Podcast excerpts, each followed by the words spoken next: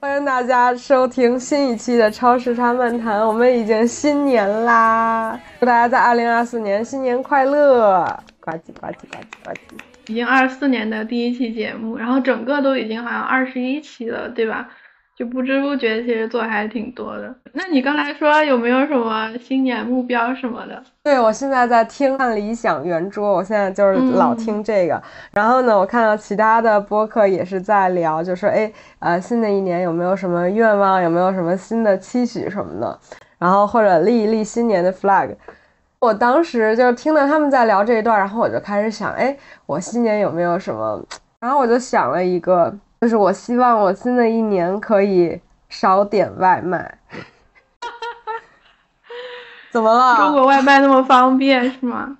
对啊，哦，对，你在，哎，你在美国，就这个中国外卖的行业发展啊，啊，我在法国四年没有点过一次外卖，等回了中国之后就发现就真的太方便了，尤其是我们的单位是那种不包饭的，没有食堂，中午吃饭就成为了一个巨大的难题。每个礼拜，然后和同事一起说，哎，你今天点什么外卖呀？什么这样。嗯，然后呢？真是对呀，就很快，就是快了，可能就二十分钟就到了。哇，这边外卖至少要一个小时，我感觉。但是有个问题，就是你一直在这个地方工作，可能工作一年了，你周围的那个餐厅的数量没有那么大的变化，点你基本就都会，吧？对，就点遍了，然后实在不知道吃什么，就会遇见这样的窘迫的一个困境。然后呢，就突然有一天，呃，我在吃外卖的时候，我就想，就是去年的时候，我就想，我就真的再也不想吃这个外卖了。而且就是味道其实一般，也很油，你知道吗？它为了这个做饭香，就会更更油一点。价格也蛮贵，三十、四十都是这种。因为我们是一个稍微可能富裕一点的那种小区吧，我们的单位在那种是一个园区，所以就感觉也没有那么值得。然后我就说，哎，新的一年要不停止这种不健康的生活，嗯，我觉得这会是一个很好的开始，听起来可以实现的那种目标。对，然后呢，我现在就已经坚持一个月了，就是每天，呃，比如说，因为我是周六日工作嘛，我会在周五的晚上，然后开始炒菜。其实虽然有点麻烦，但是当吃到自己做的饭的那一刻，我觉得还是比较值得的。对，嗯，你呢，马奇有没有什么新年的？其实我我真的每年还会写，就是会有一个那个手机备忘录，我会写一些就是。对新一年的愿望，然后我发现我每年可能到年底就最多能完成一半儿吧，就如果我写了八个，最多能完成四个差不多。然后我今年的我看看有哇，好厉害呀你！有这方面还是挺自豪的，但是但像什么减肥那种，就很多年都没有达到过，一直在增肥。很难了，减肥可能比画画还要难的话，就是减肥了。就是每年都减，然后每年都增了，啊，然后我看我写的，比如说几个吧，就是，嗯，我想学车嘛，就是，嗯，每年都学车，结果每年都没有学，就还是想把车学了。然后，美国学车是很难吗？很容易啊，但是就是因为我每天坐地铁上班，嗯，然后周末你也就很想休息，不想出去。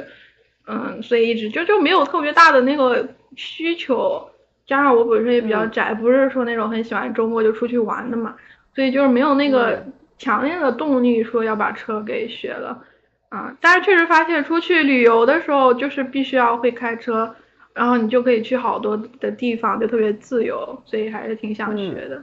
那美国要要养车的话贵吗？因为中国的话，它停车费啊、保养啊什么。你就打算学车，但是不买车，就旅游的时候用是吗？我妈有一辆车，她买了辆二手车，然后她一直想让，也挺想让我学的，这样有时候我也能开开她的车。但她养车、保险各种钱，我觉得真的挺贵的。嗯，如果我自己的话，没有车就更不会想学车了，因为你每天都坐地铁上班，然后就没有那么大的那个需求嘛。学车以外，哦，我还有。我有一本书，我想漫画书，我想画完，就是今年想画一个长篇。你不是去年刚刚画了一本吗？对呀、但是就是我想画的还都是比较完整、比较长的故事，然后我有空可以嗯跟你聊聊我的构思，你听一下觉得怎么样？嗯，然后好呀这今年又有小一本想画，但是现在剧本还没有写完，就是努力中，就是时间其实过得很快，就如果你如果不行动，很容易就？对我一般都是全部构思好以后才会开始画。哇，那你很厉害诶，我就超随意的，就是以至于我太随意了，所以现在这本漫画还没有完成，都已经画两年了，我真是。我很明确知道我想要一个什么样的故事，想表达什么。我觉得可能跟就是你想画的漫画的风格可能有关吧。就是你如果你想讲一个特别叙事的故事，就比较容易嘛。但如果你想讲的，像我觉得你喜欢的有些故事是有一点抽象的，我觉得会更难一点那个过程。那如果这么说的话，我希望我新的一年 赶紧把这本书完成。我之前和王硕出去玩，就我跟他说，如果我这个新的漫画不画完的话，我们两个就不要见面了，就不要出来玩了。然后他说，那我们下次见面是十年后吗？特别过分。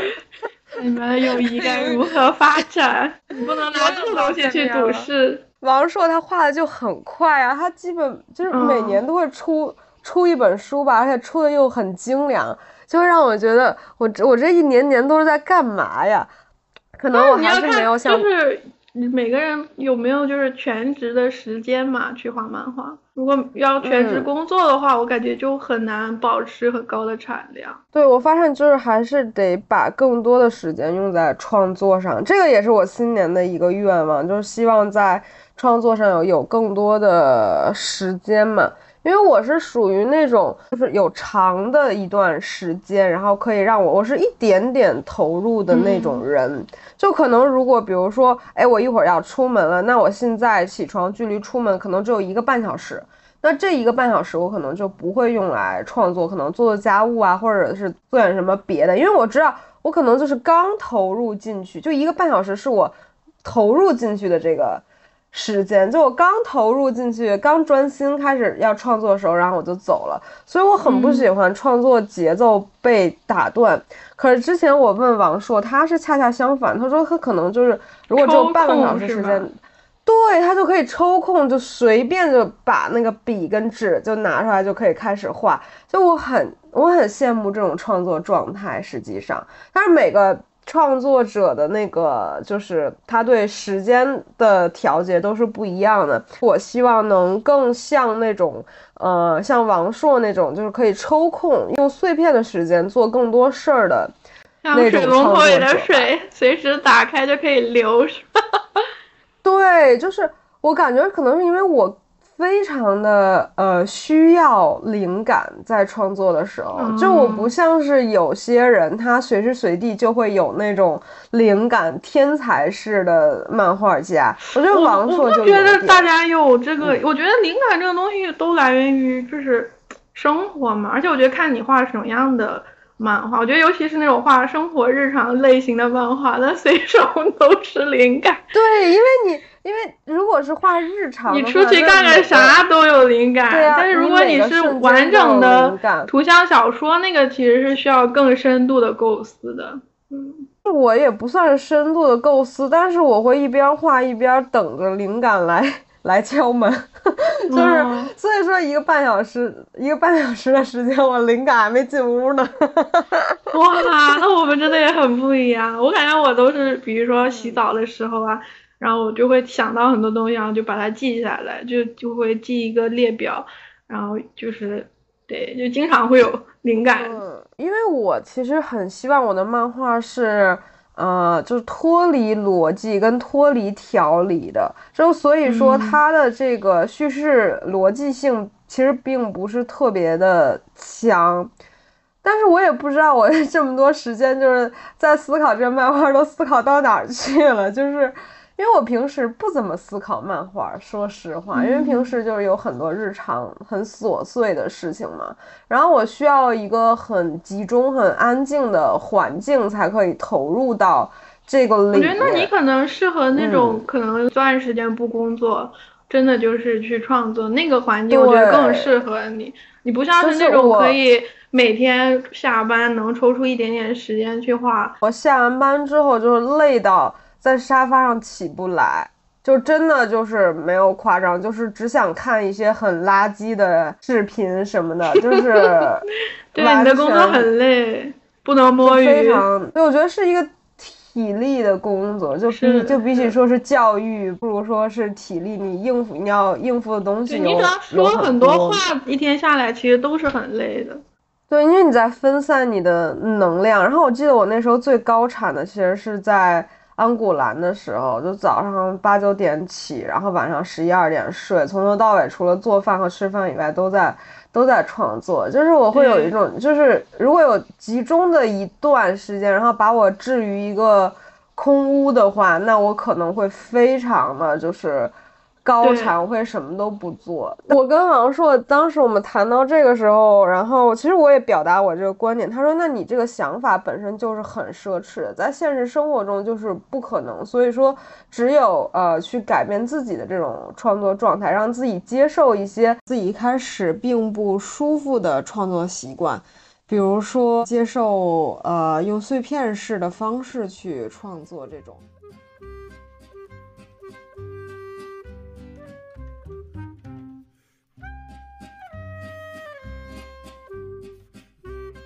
你知道很多呃艺术家或漫画家他们都会画 sketch 嘛？但是我发现我。嗯，我不怎么画 sketch，就是这个 sketch 的意思是什么？定义是什么？速写，然后记录一些生活中的人呐、事儿啊，或者是看到的一些小的物件啊，就像英国、美国那种插画的，他们就比较习惯做这种。对，但是我我好像从从我在安安古兰学习，我就没有这个做 sketch 的这个习惯。嗯，我在想要不要就是把一些小东西给记录下来，会不会更好呢？其实 sketch 它，嗯，并不是说一定说要画个什么或者什么，它我觉得对我来说更像是保持一种动笔的习惯，就是你一直保持着那个随手记点啥那个状态，这样我对我来说就是。我做这些并不是说我一定要把，因为你知道有有那种画家，他把他的 sketchbook 做的特别精细，然后已经做到一个可以给别人展示的程度了。我就觉得那个对我来说就失去了 sketchbook 的意义。我觉得那个 sketchbook 它本身就是应该像有点像一个，不是说垃圾桶嘛，但是它应该是一个非常放松、非常杂乱的状态。对我来说，它就是随手记一些小东西。然后让我能保证我一直有这个写写画画的习惯，这样手长期下来它不会生。对我来说，它的作用就是这样。但是可能我觉得做 sketch，就尤其是写生啊、速写，其实也是能一直做，也是挺奢侈的。你要有那个时间去观察、去记录。你像大家现在都很忙嘛。我说到这个，我要谴责一下中国艺术教育的荼毒了。从我认识速写开始。对我来说，它就不是一个速写，因为我当时第一次就是接触到速写这个词的时候，是我高中，我高中是一个，呃，美术高中。然后我们所谓的速写都是那种超级无聊、超级枯燥的人物速写，一张一张的画，就像背公式一样。它有一个特定的公式，然后一般速写时间可能是半个小时，它要规定你，哎，十分钟大概画完哪儿，十五分钟画完哪儿，然后最后的整体怎么收？对，没有了。就是它让我养成了，好像只要画速写，我就是得有一个在一定的规定时间内，然后画出一个很完整的东西，就非常。常可怕，你知道吗？最可怕是完整这两个字。那如果我好像不完整，我好像就这个考试我就要失败。对，那我就理解你为什么就不喜欢这样，因为这种就很不放松啊。我觉得速写就是可能对我来说就是，比如我在小红书上看到一个很搞怪的一个猫猫或者一个狗狗，我就随手把它画下来，或者脑子里随便想的，就是都不用画的很好，都可以画的乱七八糟。就是不成形都可以，只是随手的一个小涂鸦，反正我是这么理解的。嗯，所以说到可能现在我依然在潜意识里面存留那种，就是我需要呃大量时间，然后完成一个比较完整的作品。虽然我告诉自己，结果它其实并没有那么重要，但是我还是会有意无意的要求自己，在结果上可能要做出一个自己比较满意的或者什么样的一个比较完整的一个状态。所以这个也是我其实最近在跟自己嗯比、是吧？对，其实我很少有什么，就是会把谁看作是我的对手，从来没有。嗯 然后最近有个新的漫画家叫文品，他也是做艺术教育的。然后看到他的话，我我也会觉得哇，真的好棒啊！从来不会有说什么会嫉妒他们呀，什么就这种小的心思，其实我没有。那还蛮好的。然后呢，我大多都是对自己的苛责和自己的不满意，是我前进的那个那个动力，就是我会一直和自己较劲儿，就是不怎么和外面的人对我感觉你 是可能自己会跟自己较劲，在画画上。对，就是哎，这不满意，那就全都不要，然后再再重新开始。就是，所以我的漫画会一直推进的这么慢。有时候我就会劝慰自己挺，完美主哎没义的，不要管这些，你画完就画完了。但是还就觉得，哎，这边还可以再好，这边还可以再好，就无限期的改改改改改。然后我每次改完之后，我就会给我一个朋友看，我朋友说，嗯，跟跟上一个你给我看的版本完全不一样了呢。天呐！哇，我们俩画画东西创作的那个方式也是嗯完全不同。我比较偏向空想式的，好吧？那我新年的愿望 就是把哇这本漫画画完。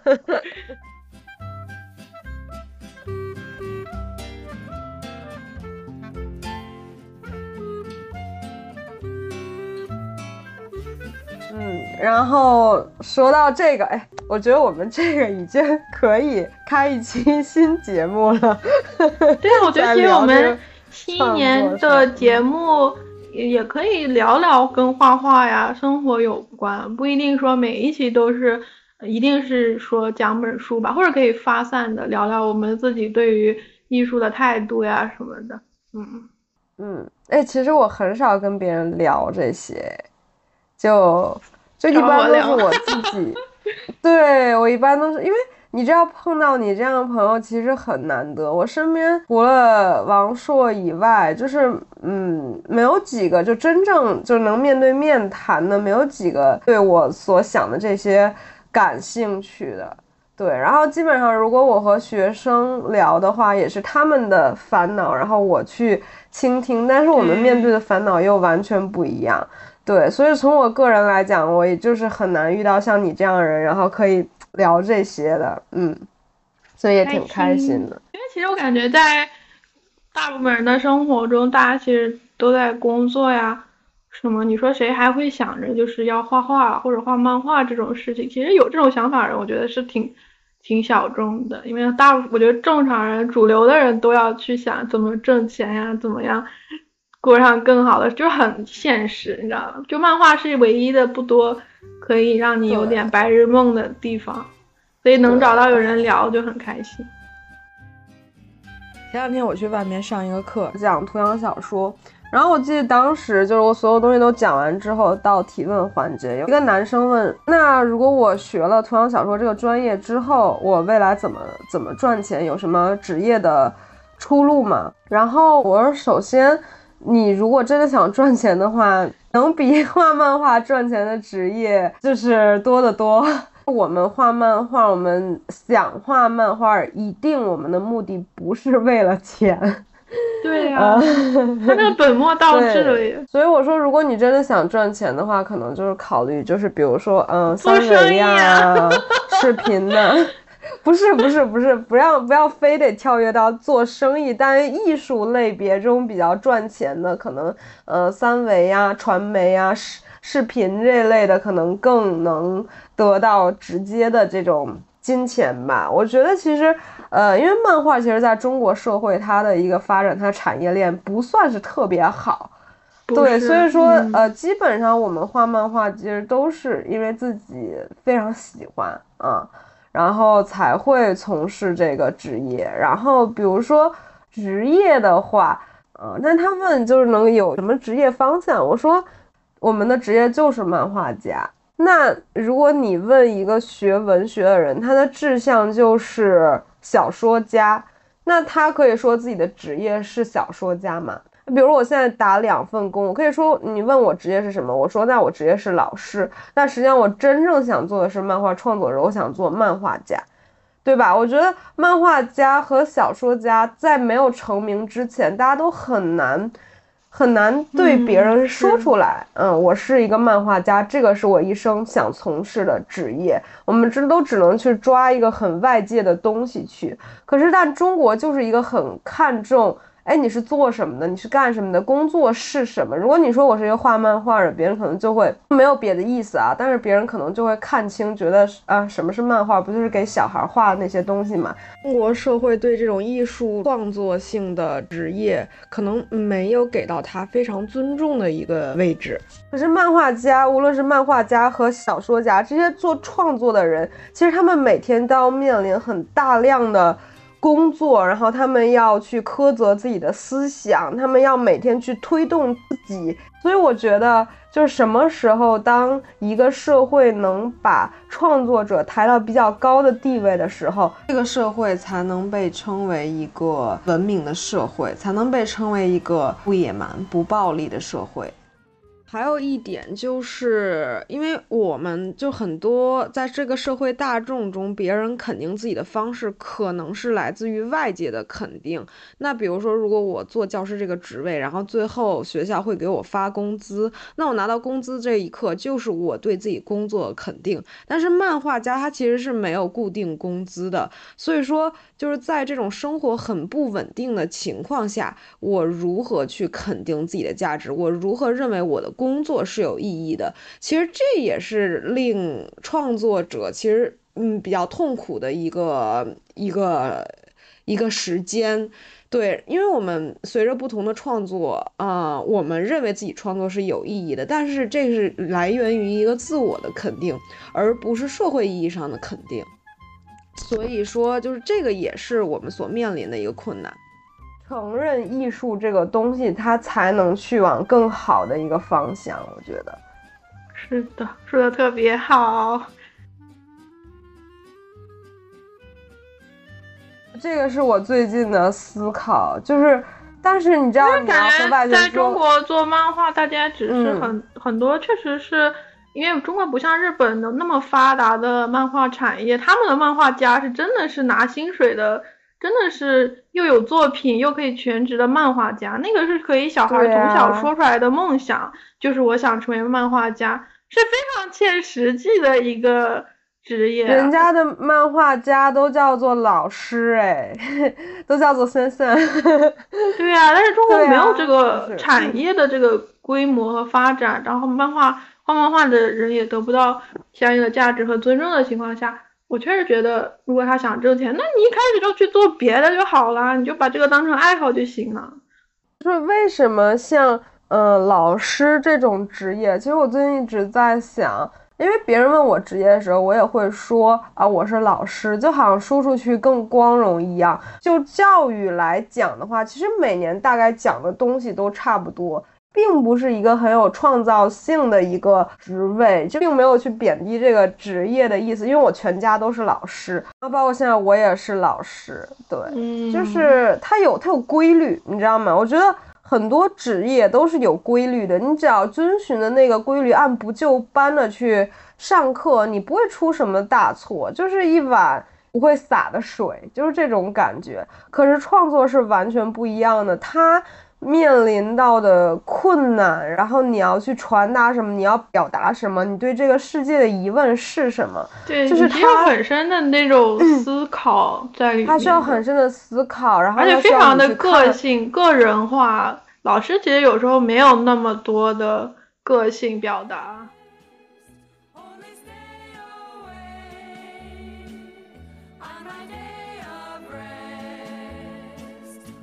对，就是它需要你个人的成长，就是你需要不断的一直在往前走。你知道，其实最难的就是人鞭策自己往前走这件事情。你停下来很容易，但你往前走，就尤其是只有在你一个人自己给自己助力的情况下，这样是很难的。你没有一个竞争对手，你只有你你自己。其实，在创作过程中，就是不断的我跟我之间的。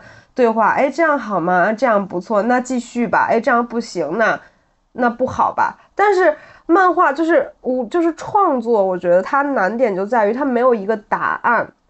但是你看我们的教育中的美术课，它一定有一个短期的答案，在一个小时之内，我让我的学生画成什么样子，就算交卷了。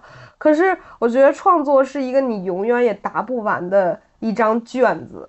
是是这样的，嗯，你知道我上大学之前，我以为就是哦，我要去美术大学了，那我肯定之后就会画了那种超牛，对不对？就是就是像那种 就是名家一样。然后我真正毕业了，大学毕业了，我才意识到，好了，我的艺术之路刚刚开始。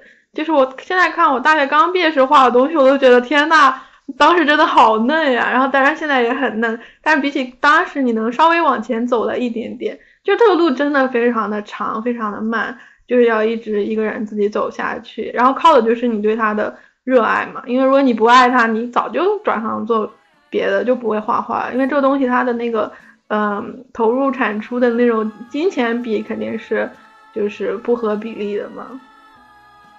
对我现在可能对，呃，画漫画这件事真的是又爱又恨，就是。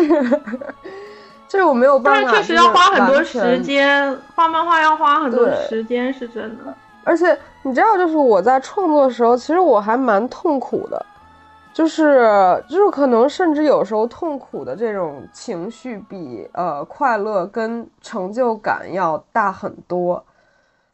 就是他会一直让我就尤其是在安古兰的那段日子，我说我是那种创作激情最高的，然后我的。产量是最高的那个时期，但也是我最痛苦，就这可能现在到三十岁，我整个三三十年最痛苦的一段时间。对，就是你完全沉浸在那个里面，你不断向自己去探寻，其实你在挖自己。就时刻我会在创作的时候会有这种感觉，我到底想要什么？是会不断的一遍一遍的问自己，就是这个过程非常的痛苦，所以有时候我宁愿在。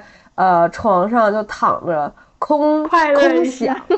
对对对对，就是你在很认真的要做一件事情的时候，你不是会收拾桌子吗？我也会，就是 我在开始画漫画之前，我就开始打扫房间，一边打扫可能一边想，哎，我一会儿要画什么？就这一段时间，其实虽然我在整理房间，可是我 这段时间比画画的时间开心。不是，我是已经开始创作，因为从我知道，哎，下面的几个小时我都会用创作，就都会创作的时候，然后我去整理房间这些动作，其实我已经在脑海里开始构思了。对，所以说，对，所以说就是它是一段很连续的时间，可能我画完之后，我立马去做饭，我还从我画那个东西里面出不来，但是我会就是让自己努。努力让自己把这个虚幻，就对我来说，创作是一个很虚幻的一个过程。但现实就是我要炒炒菜，我要做饭，我要吃生活就把你拉出来了。对，就是我会不断的在这两个地方游走，而且这两个地方对于我来说又是完全割裂的。像如果我画日常的话，就是可能这两个东西是合在一起的。可是我画这种漫画的话，它是完全割裂的状态。对，要从从那种状态里面出来，其实也蛮难的。嗯，对，尤其我看你的作品，可能不是你说过你不是很喜欢那种特别写实的嘛，你就是一个比较精神世界的不一样的世界的作品。对，我觉得这个应该是更难的，就是把它分开是。嗯，我想努力的表达，而且就是。它的难点在于时间，就是随着时间的不同，你的每天的这个状态可能也不一样，的心情不一样，很多事情会影响你，包括你最近遇到的事儿。但是每当在创作的时候，我都会想要剥离开就是现实层面中的东西，然后让自己就有点像是在潜水一样，就是深入这个水种的下面。比如说，嗯，一个长一点的假期，去能够把这个东西做出来。嗯，就是我需要更多的时间吧。其实我也有蛮多碎片式的时间，我希望就是之后，比如说在今年，我就希望把这些碎片式的时间给给用起来。毕竟像王硕说的，你想要那种长段时间，在现实社会中是太奢侈了，只有学生时代才会拥有那种时间。这尤其是成立了家庭，你有了爱人之后，你有要和另外一个人一起生活，你很难说你的生活是不被打搅的，你很难再像原来那种就只有你一个人时候那种投入的状态，就会比较少见了。嗯，嗯，是，就我去年画的那个两百四十页的漫画，但你知道我真的怎么画出来的？真的是，真的是每天下班以后，然后吃完饭以后就盯在椅子上画到十二点，然后每天每天真的是逼自己把那天的量要画完。然后我现在想想，我都很难相信自己真的做到，因为真的很累啊很累，因为打对呀就是我每天白天去 office 就是办公室工作，然后做设计工作，然后晚上回，当然我的工作不是特别忙，这个还挺好的，就是一定要说明我的工作其实不是那种社畜式的工作，就是还是有点摸鱼的时间，所以你精神上不会那么累，然后但是体力上特别累，就是下班吃完饭以后就开始在那画，每天画，然后发生家里发生什么事情都尽量去把它画完，然后最后真的按照我的那个截止日期把它都画完了，然后就 真的是才能松一口气。但那个我不想再经历一次，因为太太累了，就是体力上来说有点太累了。对，所以我之后还是想能有一段长一点的时间。对，但我问你，就是我有一个很好奇的地方，就是你不需要社交吗？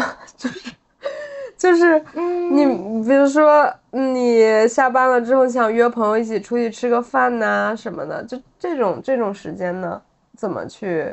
偶尔还是会约朋友吃饭，但我的朋友也不是很多，说实话，所以就还好，就是就是就是可以约别人吃饭，但是这周我要完成的量我一定要完成，就是我不能拖，就是我一定要把它完成。哇，你这个好厉害啊！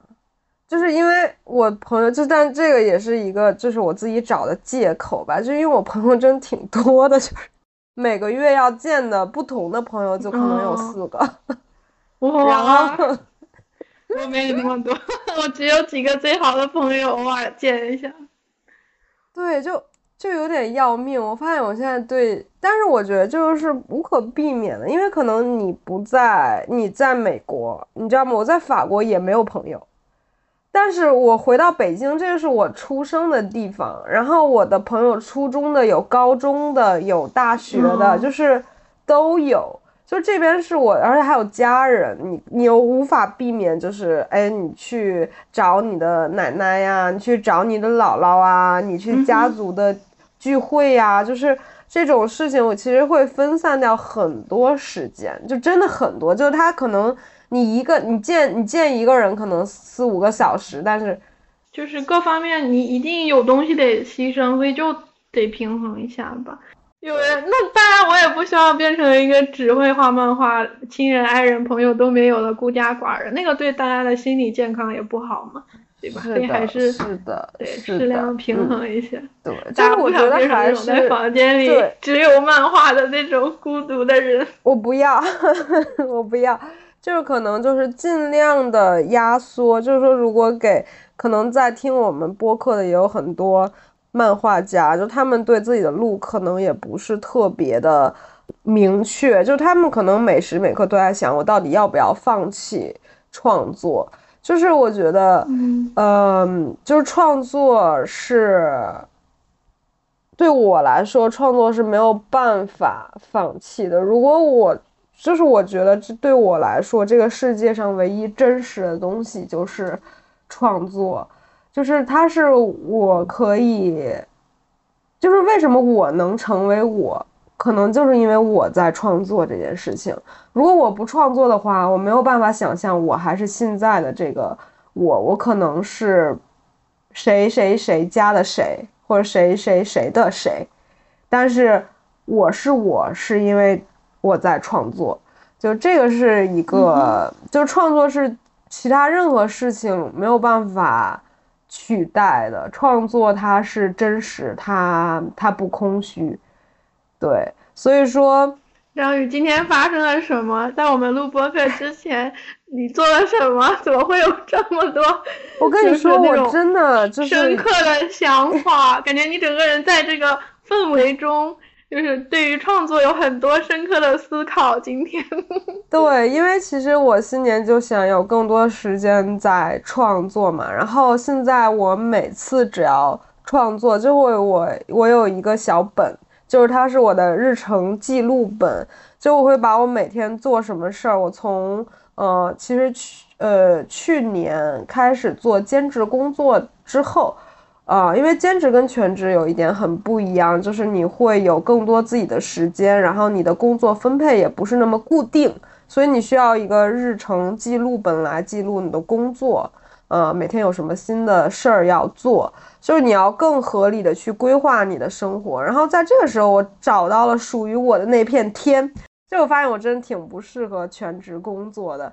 然后呢，是对，然后呢，就是，但是你知道，我之前我刚开始做日程记录的时候，我只是记我工作的内容和我需要安排的一些事儿，因为怕我忘事儿。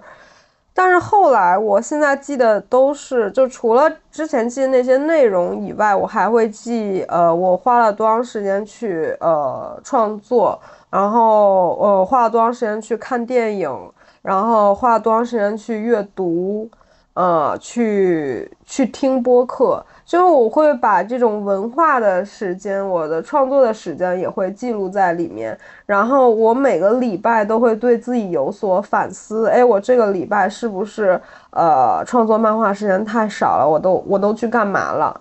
嗯，我是不是下个礼拜我可以用更多时间去创作？因为有可能我不像你，我不是一个那么就是可以 限制自己的一个人，我没有那么克己，可能。然后呢，我希望新的一年我能让自己在创作这件事情上，可能可能会就得更认真的去去对待，就不能三天摸摸鱼，然后两两天撒撒网，然后给自己找更多的借口，可能就是会让自己看到一个更直观的，我到底用了多长时间在这件事情上吧。对，然后因为其实每年到最后，你看一下自己画的东西，你大概就知道。哦，我这一年是花了多少时间的嘛？我觉得最后那个作品它都会说出，就是都会说话的。所以如果你想有更多的真的是自己的作品，那真的得在这上多花一些时间。就是减少自己的垃圾时间，增多有效时间。我觉得这是一个很重要的事情。对，哎，反正就是像是某种大脑的那种健身。就是把那个赘肉要减掉，然后要大脑变得更精精壮一些。对，就是我现在会更加合理的分配我，因为我觉得我发现就是我呃前几就是呃可能我之前工作的时候我的垃圾时间太多了，嗯，就是其实说垃圾时间，可是我们也需要这种时间去休息，去去去放松，但是不要沉迷。因为我觉得，就是一定要把自己的时间用在更有效的事情上，我觉得会对自己更有帮助吧。对，反正是这真但但这个这完全是我个人的一个。一个例子，我相信今年计划。今天就是现在，我们的听众比我要利用时间用的好的人要多得多。比如说文品，我觉得他可能二十四小时都在创作，然后他每次都跟 跟我说，好累的。我觉得有时候还是需要一点点可他真好厉害啊。然后他就有一次跟我说：“哎，章鱼，我在很很认真的听你们的播客。”我心想：天呐，我这么两天撒网、三天摸鱼的人，被一个这么认真的。漫画创作者听播客，瞬间有点压力。他说：“哈哈，不要有压力啦。” 就是我看来看来做播客还是就是能结交很多朋友啊，什么还挺好。真的真的，就是我没想到它会变成一个就是呃能让大家呃去认识我们的一个一个地方。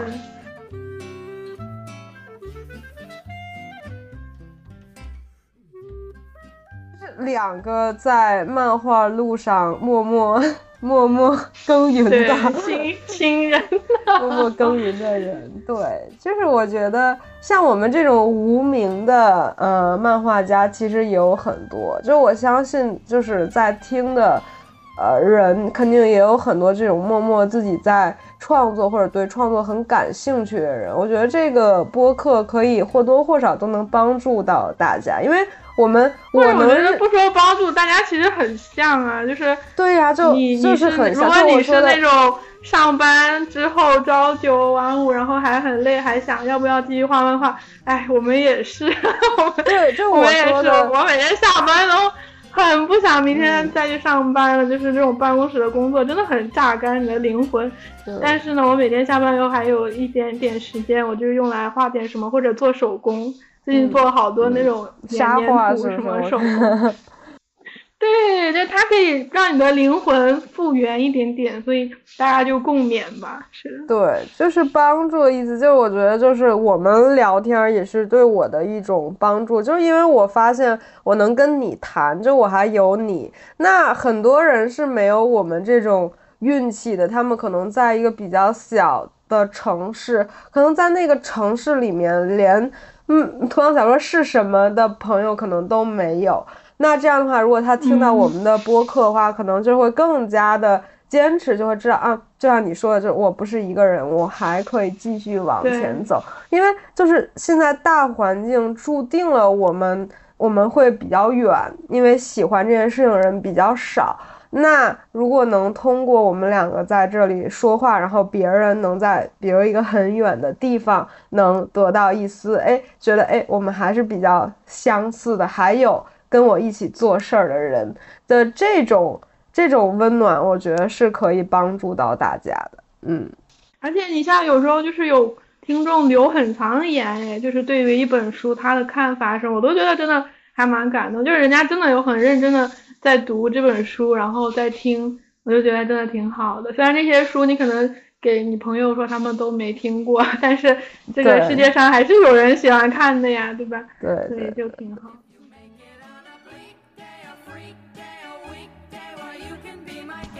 好了，这就是我们今天播客的全部内容。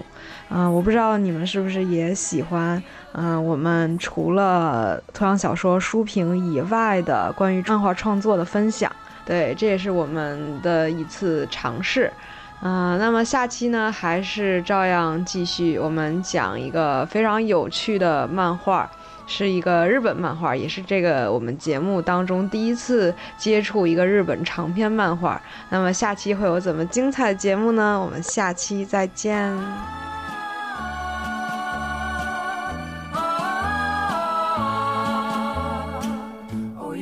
Kiss me on a weekday,